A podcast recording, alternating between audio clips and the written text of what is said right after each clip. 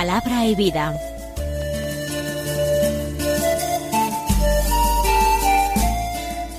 Con el padre Manuel Horta, desde Sevilla.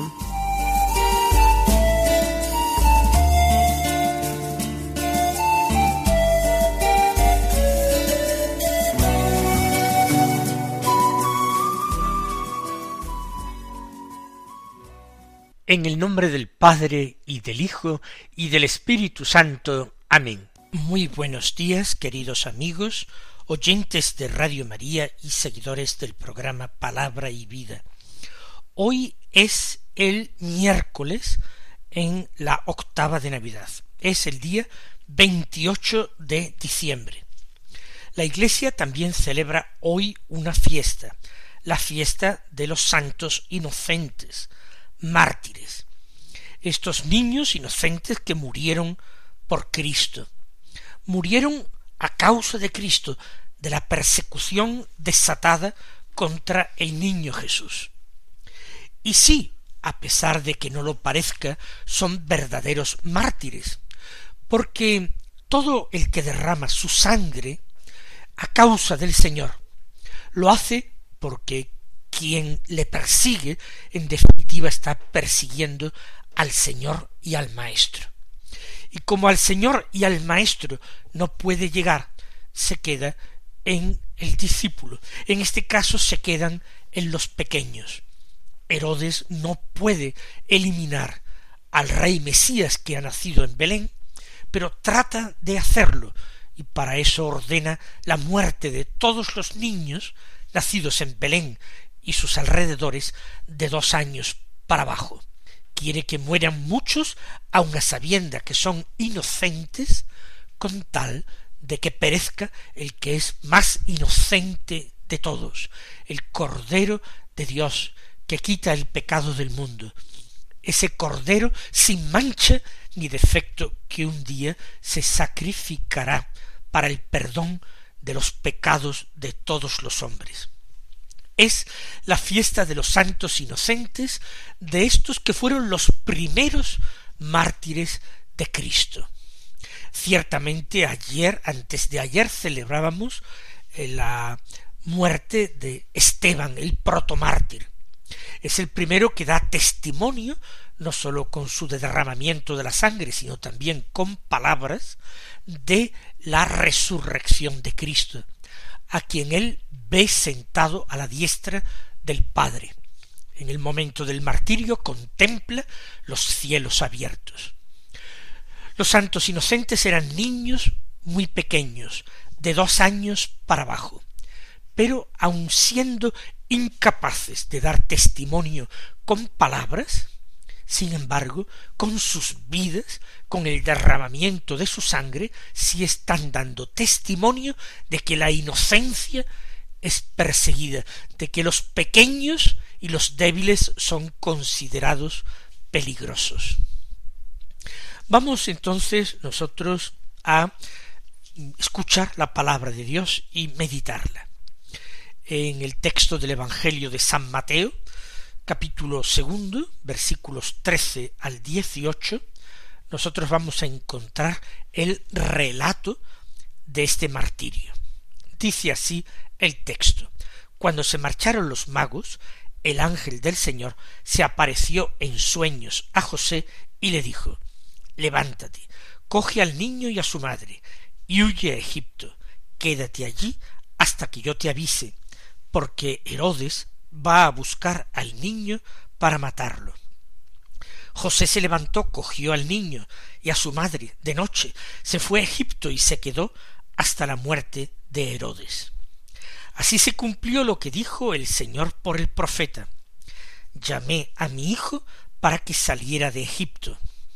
Al verse burlado por los magos, Herodes montó en cólera y mandó matar a todos los niños de dos años para abajo en Belén y sus alrededores, calculando el tiempo por lo que había averiguado de los magos. Entonces se cumplió el oráculo del profeta Jeremías. Un grito se oye en Ramá, llanto y lamentos grandes. Es Raquel que llora por sus hijos y rehúsa el consuelo porque ya no viven. Hemos tenido inmediatamente antes de este episodio la visita de los magos a la Sagrada Familia en Belén. Y una vez que se marchan los magos, José de nuevo recibe una visita del ángel del Señor en sueños. La primera fue para avisarle que ese niño que esperaba María era el Hijo del Altísimo, era el Mesías esperado, era una criatura que había sido concebida por el Espíritu Santo.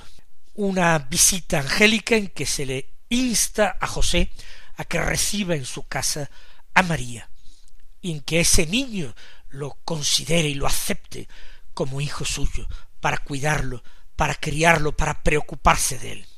Ahora de nuevo se le aparece el ángel del Señor porque José tiene que seguir cumpliendo su misión.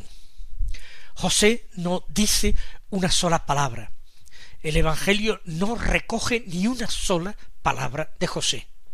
Pero José actúa. José es obediente. José se fía del Señor y pone en práctica su voluntad, la voluntad que le es mostrada. La noticia que ha recibido es terrible. Herodes va a buscar al niño para matarlo. Herodes tenía un poder terrible. Era legendaria su crueldad. Era un hombre capaz de todo. Tenía a su disposición inmensas riquezas. Él había reconstruido el templo de Jerusalén de una manera fastuosa. Y por otra parte tenía el apoyo del poder romano. Lo tenía todo. Era un enemigo humanamente invencible. Y este Herodes ya se ha puesto en contra de aquel niño.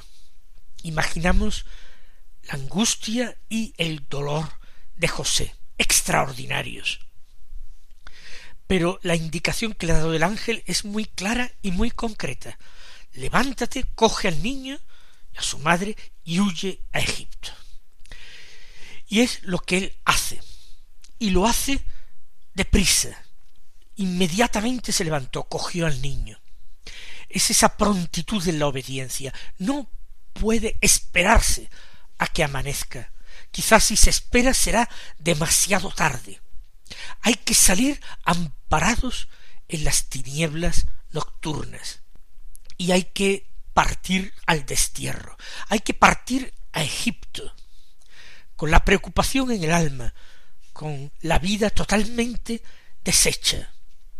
Atrás quedó la profesión que José ejercía, los amigos, la familia que tenía en Belén, un porvenir en pobreza, pero dentro de una cierta seguridad.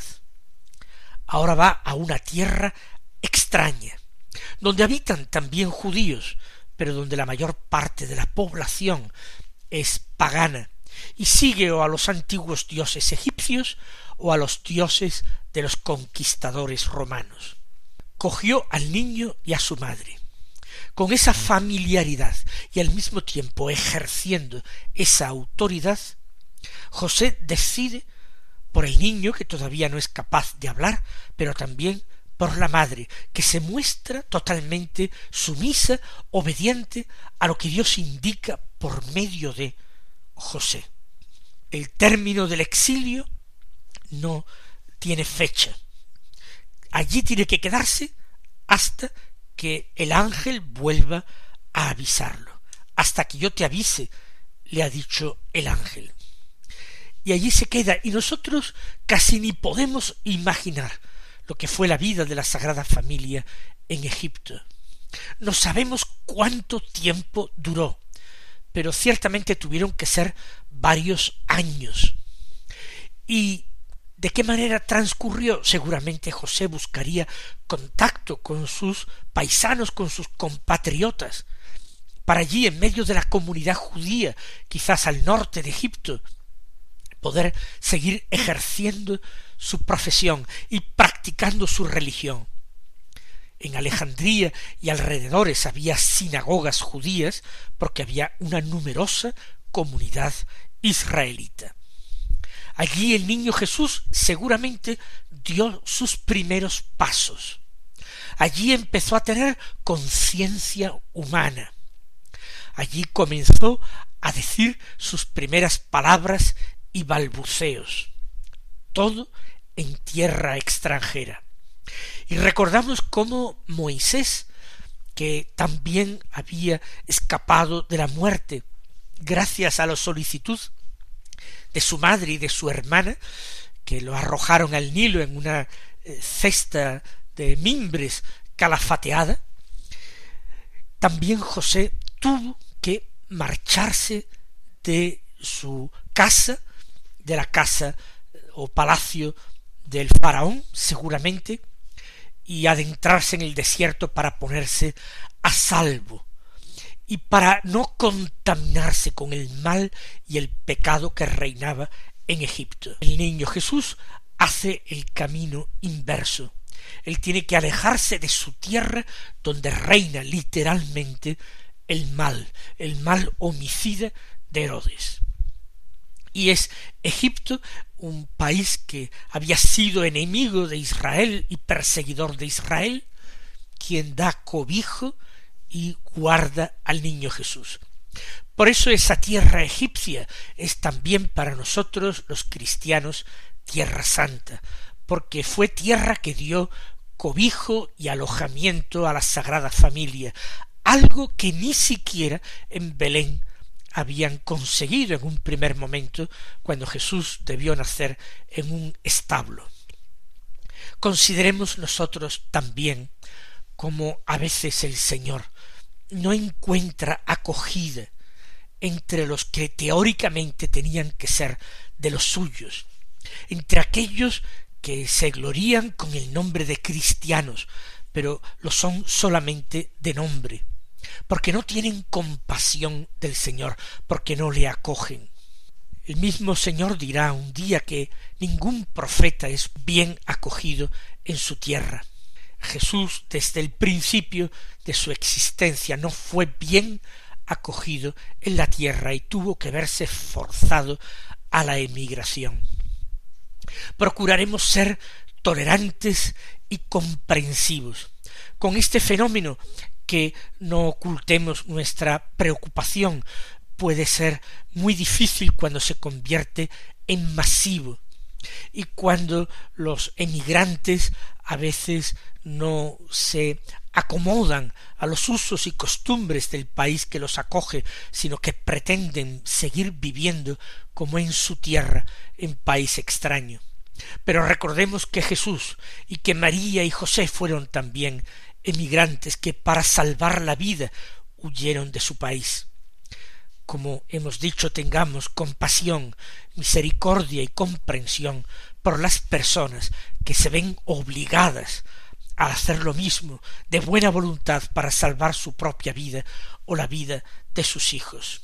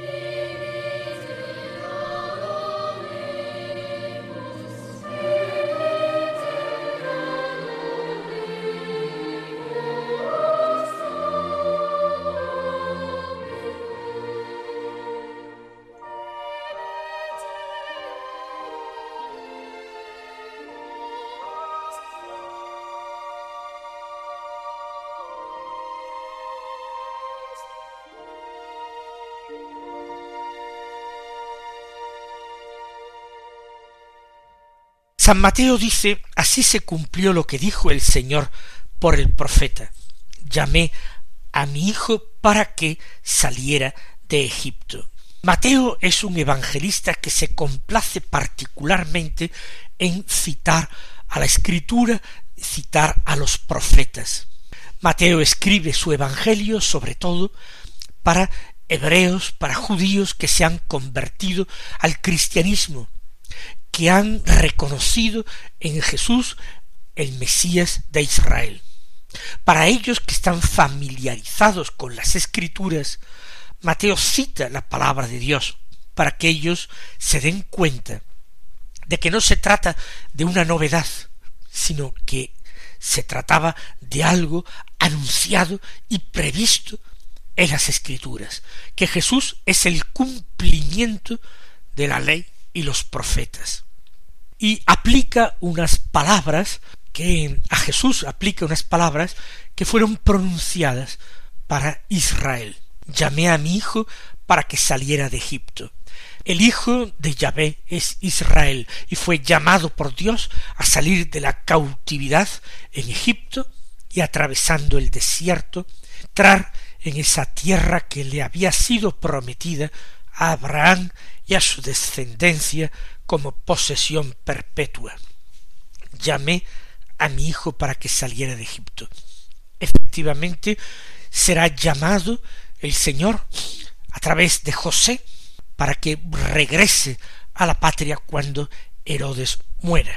Pero veamos ahora lo que ocurre con Herodes. Dice San Mateo que Herodes, al verse burlado por los magos, montó en cólera y mandó matar a todos los niños de dos años para abajo en Belén y sus alrededores. Herodes, de hecho, podría haber acompañado a los magos, haberse tomado esa molestia, ya que tanto le iba en ese encuentro del Mesías. A él no le interesaba la venida del Mesías, porque el Mesías era el rey legítimo de Israel, el rey prometido. Y él era un rey intruso, ni siquiera era judío, era un edomita o idumeo, impuesto por los romanos sobre aquel reino oriental que para ellos era Palestina. A Herodes no le interesaba. Pero si se hubiera tomado la molestia de acompañar a los magos, habría también encontrado a Jesús, con María, en brazos de María, acompañado de José. Y quizás si se hubiera producido ese encuentro, todo habría cambiado mucho. Al niño Jesús no lo llegó a ver nunca Herodes el Grande. Más aún, él terminó con la convicción de que había eliminado un problema, de que el niño Jesús había muerto, no supo de su huida a Egipto, ni de los planes de Dios y del aviso del ángel. Él montó en cólera. Le subleva haber sido tan ingenuo, pensando que los magos no se darían cuenta del engaño. Ciertamente los magos fueron ingenuos. Acudieron por ignorancia en Jerusalén Herodes preguntando dónde estaba el rey que había nacido. Pensaron seguramente que el Mesías sería un príncipe de aquella casa y habría nacido en aquel palacio.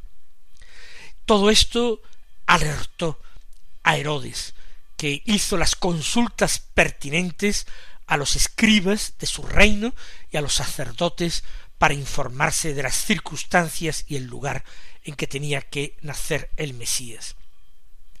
Como no puede eliminar al niño, escapa de su eh, capacidad de investigación, manda matar a todos los niños de dos años para abajo en Belén y sus alrededores. Hoy día se pone como prototipo del hombre cruel.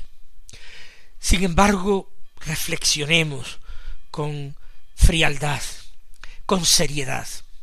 Nuestra sociedad y nuestro mundo supertecnificado, nuestro mundo lleno de progresos en el campo de la ciencia, de la economía, nuestro mundo del siglo XXI, también ejerce una función más propia de Herodes que de una sociedad avanzada que proclama la libertad y los derechos del hombre.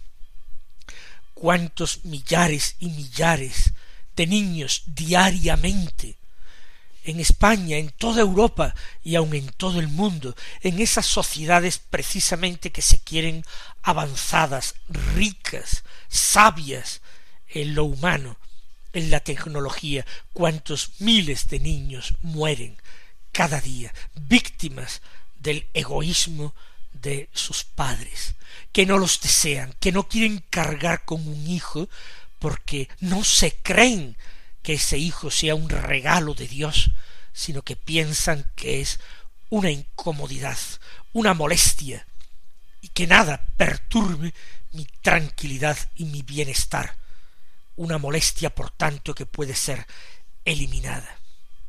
Así son los santos inocentes de nuestro tiempo, de nuestro siglo, de nuestra sociedad. Nosotros en este día los tenemos en cuenta, los encomendamos a la misericordia del Señor y pedimos de corazón por todas las personas que procuran evitar este desastre, salvar vidas humanas. Y rezamos también por aquellos que han caído en tan terrible pecado, para que se arrepientan un día, para que se conviertan, que no les llegue el final de sus días con ese terrible peso en sus conciencias.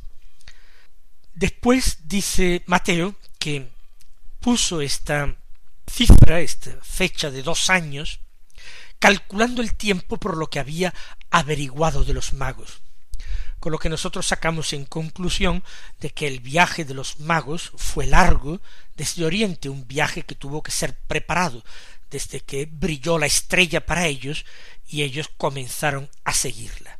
Y de nuevo cita Mateo la escritura en esta ocasión al profeta Jeremías. Así dice, se cumplió el oráculo del profeta Jeremías. Un grito se oye en Rama, llanto y lamentos grandes. Es Raquel que llora por sus hijos y rehúsa el consuelo, porque ya no viven.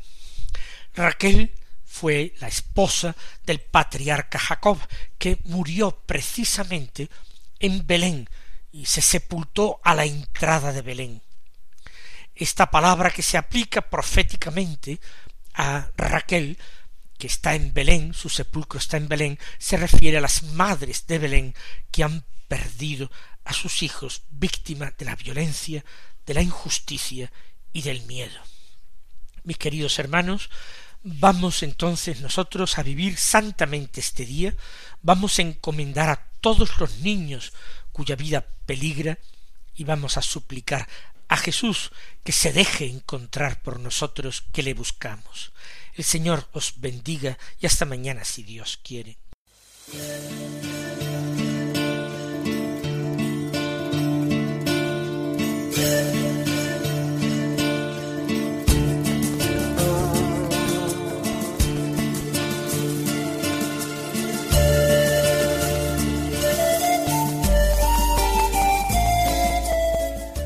Concluye Palabra y Vida, un programa dirigido desde Sevilla por el Padre Manuel Horta.